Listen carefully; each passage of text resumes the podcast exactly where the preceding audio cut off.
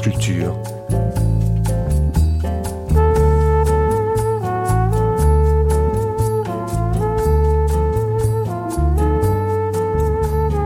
Culture. La nuit, une mémoire radiophonique.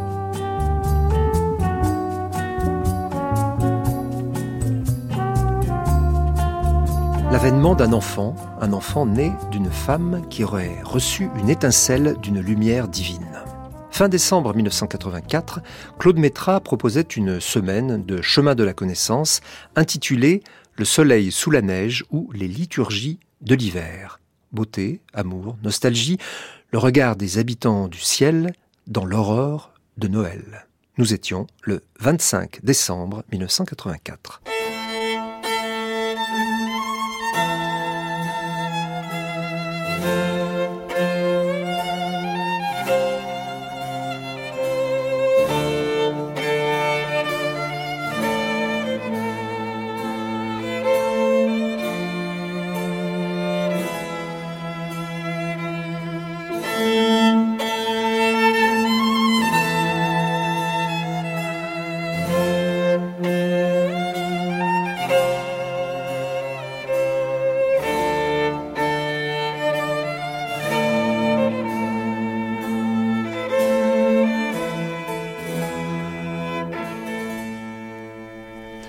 De la vie, dit Grodek, c'est d'être un enfant.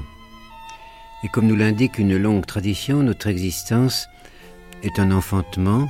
Ce que nous avons à enfanter, c'est nous-mêmes. Et là est peut-être le cœur même du mystère de Noël. L'enfant célébré en même temps que l'avènement du soleil nouveau, c'est un peu l'image de ce qui s'accomplit dans le secret de notre être. Nous avons en nous le germe d'une nouvelle naissance, et les figures mythologiques sont le reflet de ce qui en nous grandit et se métamorphose.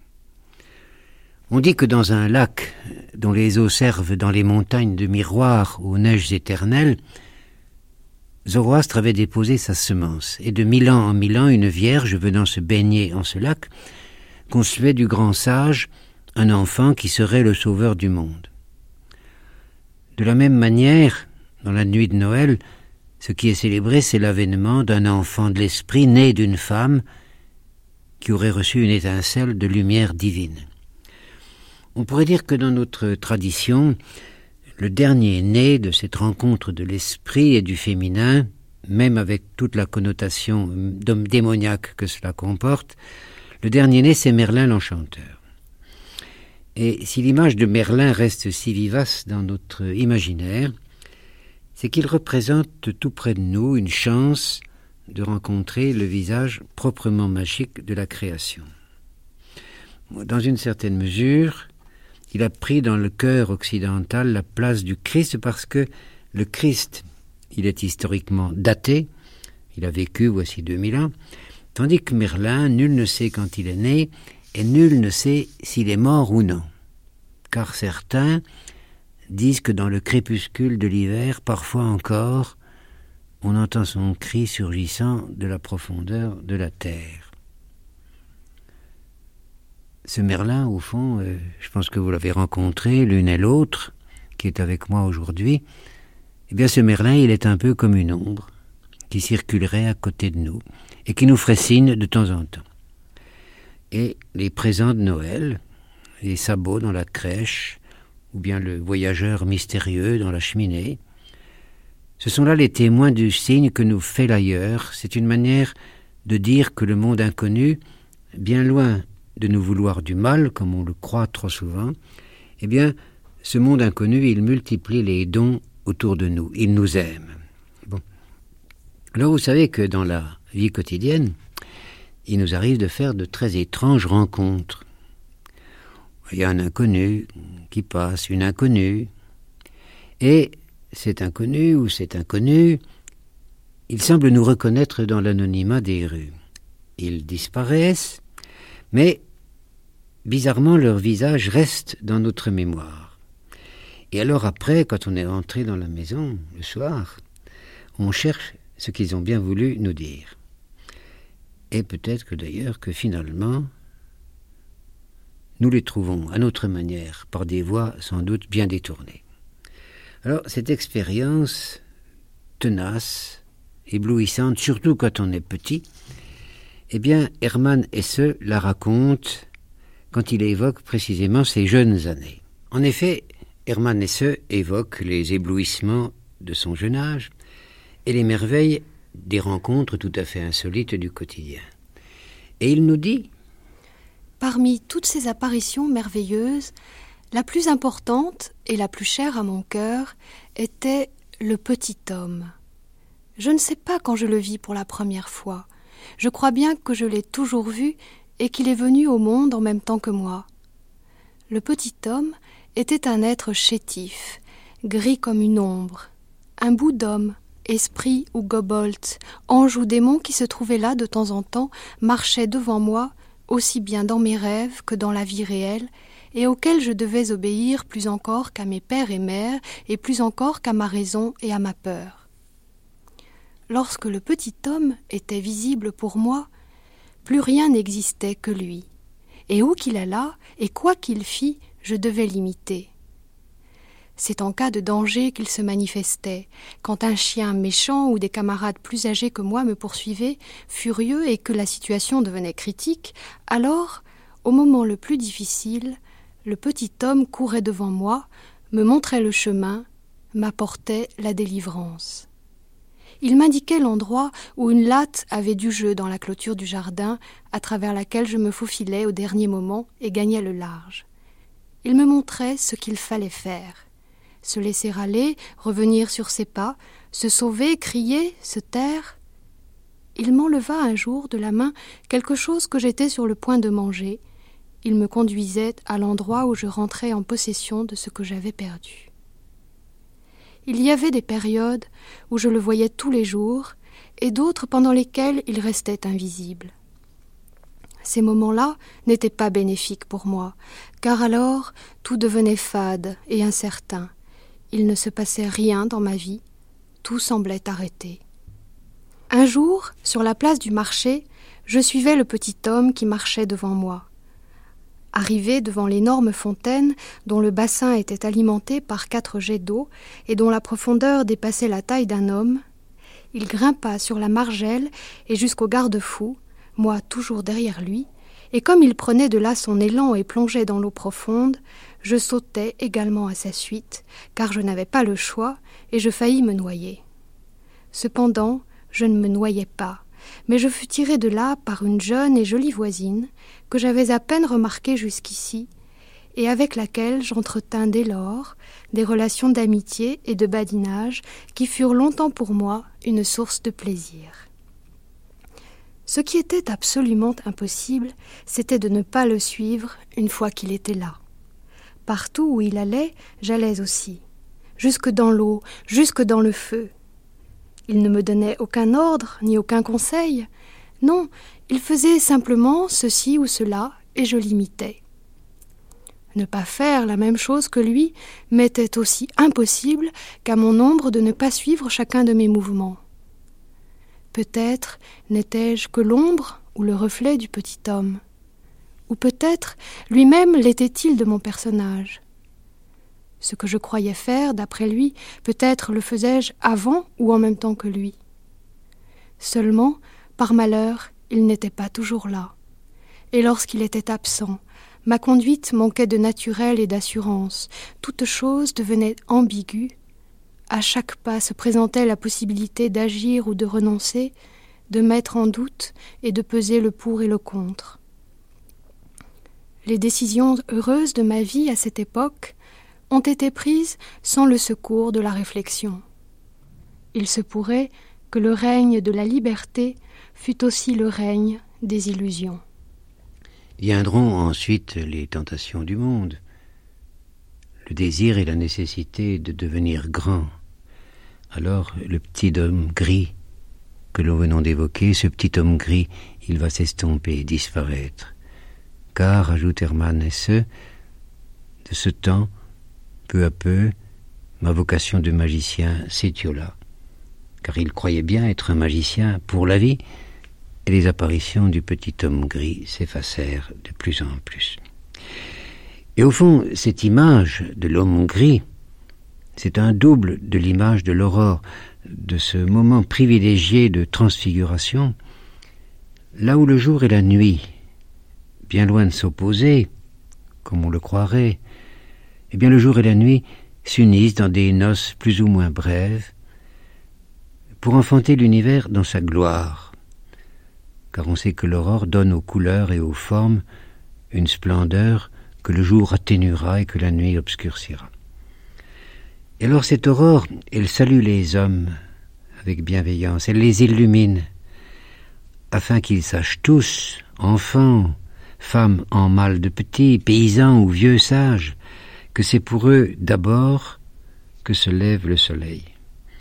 On entre ici dans un vaste théâtre, dont le vadémécum des fidèles d'amour nous décrit quelques-uns des possibles visages. Lorsque la nouvelle de l'existence d'Adam se fut répandue dans le ciel des anges, un grand désir de le voir se leva chez tous les habitants de ce ciel. On exposa la situation à beauté. Celle-ci, qui était la souveraine, de déclarer Il m'appartient d'être la première à pousser une chevauchée jusque-là. S'il m'est agréable, je stationnerai là-bas quelques jours. Vous, ensuite, venez sur mes pas. Beauté, la souveraine, chevauchant la monture de la magnificence, se dirigea donc vers le château fort de l'existence d'Adam. Elle trouva un lieu délectable, ravissant, enchantant le cœur. Elle descendit de sa monture et s'empara de la totalité d'Adam, au point de ne laisser en lui aucun espace où elle ne fût pas. Lorsque Amour eut connaissance du départ de beauté, il entoura Nostalgie de son bras et s'engagea à la poursuite de beauté. Les habitants du ciel, en ayant été informés, tous ensemble s'engagèrent sur leurs traces. Amour atteignit le royaume d'Adam. Il aperçut beauté qui avait posé sur sa tête le diadème de la magnificence et qui siégeait sur le trône de l'existence d'Adam. Amour désirait que là même place lui fût faite, mais son front heurta le mur de la stupeur et il chancela. Nostalgie lui prit aussitôt la main. Lorsqu'il eut recouvré la vue, il vit les habitants du ciel profondément troublés. Il se tourna vers eux. Tous lui rendirent hommage, tous le reconnurent comme leur souverain, et tous ensemble se dirigèrent vers la cour de beauté. Lorsqu'ils en furent tout proches, Amour qui était leur commandeur, donna délégation à Nostalgie. Il ordonna à tous de baiser de loin la terre, parce qu'ils n'avaient pas la force d'approcher davantage. Lorsque le regard des habitants du ciel tomba sur beauté, tous se prosternèrent et baisèrent la terre, car ce verset le dit, tous les anges l'adorèrent. Il y avait un certain temps que beauté s'était remise en route, abandonnant le château fort de l'existence d'Adam. Elle était retournée au monde, qui est le sien, et demeurait dans l'attente que se manifestât le signe, le signe lui indiquant le lieu dont il conviendrait de faire le siège de sa magnificence. Amour, ayant perdu l'espérance, prit la main de nostalgie et traîna ses pas vers les déserts de la perplexité. Il se murmurait à lui-même ces vers qu'il n'y ait aucun pouvoir victorieux pour t'atteindre, que mon âme soit seule à brûler de chagrin pour toi. Venu pour moi le jour de languir dans l'attente, je m'éloigne, mais que nul autre n'usurpe ce jour. La séparation d'avec beauté étant consommée Nostalgie dit à Amour. Nous étions ensemble au service de beauté. c'est d'elle que nous tenons notre grâce. Elle est notre maître spirituel. Maintenant que l'on a fait de nous des rejetés, voici la conduite à tenir, que chacun de nous deux aille de son côté, et qu'en vue de nous entraîner, nous entreprenions chacun un long voyage. Cette décision prise, Nostalgie se dirigea vers le pays de Canaan. Amour prit le chemin de l'Égypte. Et, en Égypte, Amour dit Je viens du temple. Je viens de la région qui est le pays de l'esprit, par la voie escarpée de la beauté. Je possède une demeure dans le voisinage immédiat de nostalgie. Ma profession est de voyager.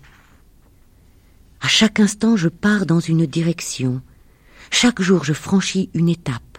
Chaque nuit, je fais d'une demeure mon lieu de halte. Dans les cieux, je suis réputé comme celui qui met en mouvement. Sur terre, je suis connu comme celui qui immobilise.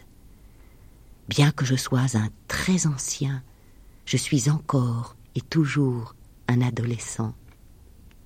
Bien que je sois pauvre, je suis de haute lignée. Nous étions trois frères, élevés dans la douceur et n'ayant jamais connu l'indigence. Mais si je disais les conditions qui règnent en notre pays, si je décrivais les merveilles qui s'y trouvent, vous ne pourriez comprendre, car cela dépasse votre faculté de perception. C'est un royaume lointain, aux bords les plus lointains de tous nos royaumes. Neuf étapes le séparent de votre propre contrée. Seul celui qui connaît le chemin peut en tenter l'approche. Et ce que dit amour, mais beauté et nostalgie pourraient avoir la même parole, c'est que le ciel où réside amour, beauté et nostalgie n'existe que pour l'homme, et que l'homme n'existe que pour combler de joie amour, beauté et nostalgie. Dans l'aurore de Noël, le chemin peut être un court instant, apparaît dans la plénitude de la lumière. Et le soleil devient alors le visage visible de cet héros mystérieux qui, nous dit Hésiode, naquit sans père ni mère, au moment même où Gaïa, la mère première, enfantait les mondes. Amour à qui le christianisme d'Hildegard de Bingen devait donner splendeur. Hildegard qui nous dit Je suis l'amour, c'est moi qui fus aux côtés de la sagesse quand elle accomplit son œuvre, L'humilité qui plonge ses racines dans la fontaine de vie m'a assisté, et la paix lui est jointe.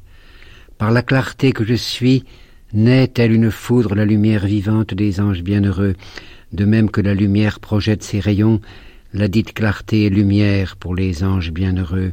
Elle ne peut que resplendir, il n'est point de lumière sans rayonnement. C'est moi aussi qui ai écrit l'homme en moi, en mon ombre, il a trouvé ses racines. L'eau recèle toujours l'ombre des objets. Je suis en effet fontaine de vie. En moi, telle une ombre, j'ai enfermé toutes les créatures, et cette ombre a servi de modèle à la création de l'homme par le feu et par l'eau. C'est que je suis le feu et l'eau, cette eau qui est vie. L'homme possède en son âme la faculté qui lui permet de tout ordonner selon sa volonté. Tout être vivant a une ombre, ce qui vit évolue en lui telle une ombre. De même que l'eau fait couler tout ce qui est en elle, de même l'âme est souffle de vie. Jamais elle n'abandonne l'homme, elle le fait couler en quelque sorte par la connaissance, par la pensée, par le langage et l'action. En cette ombre, la sagesse mesure tout de la même mesure, afin que les poids s'équilibrent, afin que les créatures ne puissent mutuellement s'inverser. Elle domine, elle contraint la malice tout entière de l'art diabolique, elle qui fut auparavant le commencement de tous les commencements, elle qui, après la fin du monde, conservera toute son énergie et toute sa force irrésistible qu'elle est, elle n'appelle personne à l'aide, elle ne manque de rien, parce qu'elle est la première et la dernière. Personne ne lui a rétorqué elle qui la première permit l'institution de toutes les créatures, en elle-même et par elle-même, elle constitua tout dans la piété et dans la douceur, et aucun ennemi ne peut détruire son œuvre. Elle a parfaitement perçu le début et la fin de ses œuvres, elle les composa toutes dans la plénitude, de tout elle assure le gouvernement. Son œuvre, elle la contemple elle-même, l'œuvre à laquelle elle a donné une juste constitution, dans l'œuvre de cette eau qui est la vie.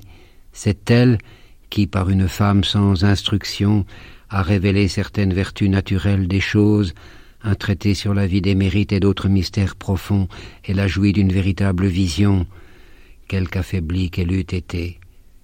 En moi, qui suis l'amour, toutes les créatures ont resplendi, ma splendeur a révélé leur forme, de même que l'ombre traduit la forme.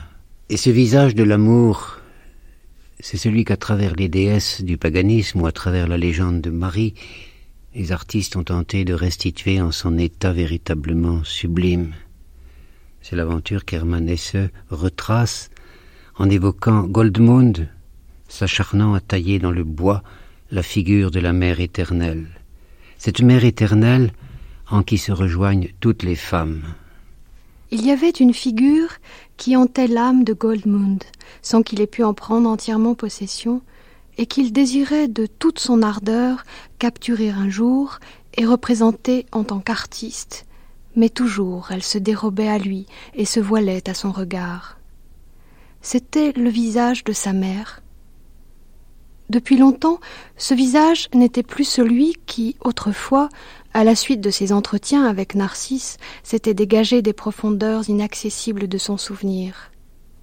Au cours des journées passées sur les routes, dans les nuits d'amour, aux heures d'aspiration ardente, aux heures de danger suprême où la mort était proche, la figure maternelle s'était lentement transformée et enrichie, s'était faite plus profonde et plus diverse.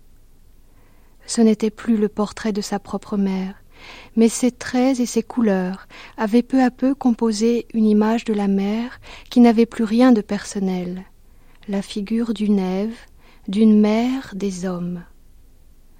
De même que maître Niklos avait représenté dans quelques madones la figure douloureuse de la mère de Dieu, avec une perfection et une vigueur d'expression qui semblaient insurpassables à Goldmund, de même il espérait, quand il serait plus mûr et plus sûr de son talent, donner forme au concept de la mère profane, d'Ève mère, telle qu'elle vivait dans son cœur comme la plus ancienne et la plus aimée des choses saintes. Mais cette image intérieure, jadis faite seulement des souvenirs de sa propre mère et de sa tendresse pour elle, ne cessait de se transformer et de croître.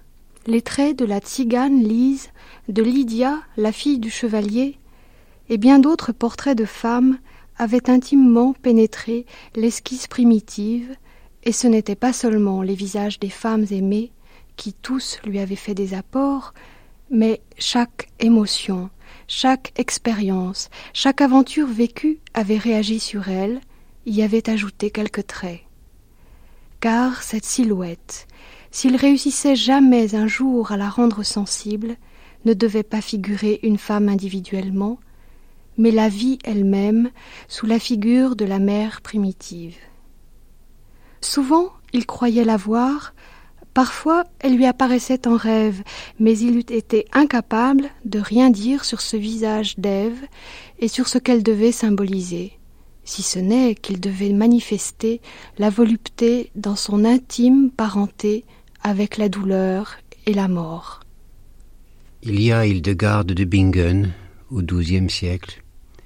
Il y a ces femmes errantes auxquelles Hermann Hesse donne parole au XXe siècle. Et, comme en écho intemporel à ces voix, répond, dans le Moyen Âge finissant, le chant hermétique de l'aurore son lever. Je suis la médiatrice des éléments, je réconcilie les contraires je refroidis ce qui est chaud et vice-versa. J'humecte ce qui est sec et vice-versa. J'amollis ce qui est dur et vice-versa. Je suis le terme, mon bien-aimé est le principe. En moi se cache l'œuvre tout entière et toute la science. La loi chez le prêtre, la parole chez le prophète, le conseil chez le sage. Je ferai vivre et je ferai mourir, et de ma main personne ne délivre. À mon bien-aimé je tends mes lèvres, il a serré les siennes contre moi. Lui et moi ne formons qu'un. Qui nous séparera de l'amour? Personne, aucune force. C'est que notre amour est fort comme la mort.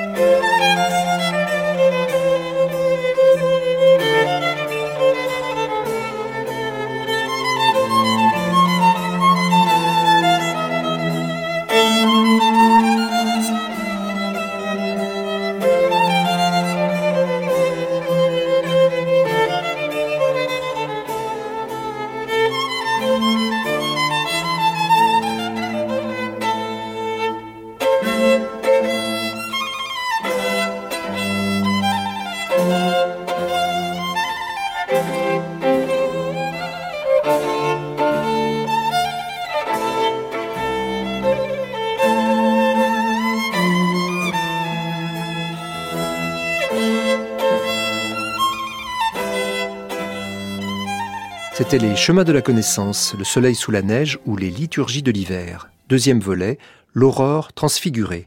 Texte lu par Laurence Drummond et Bernadette Onfroy. Une émission de Claude Métra, diffusée pour la première fois sur France Culture le 25 décembre 1984.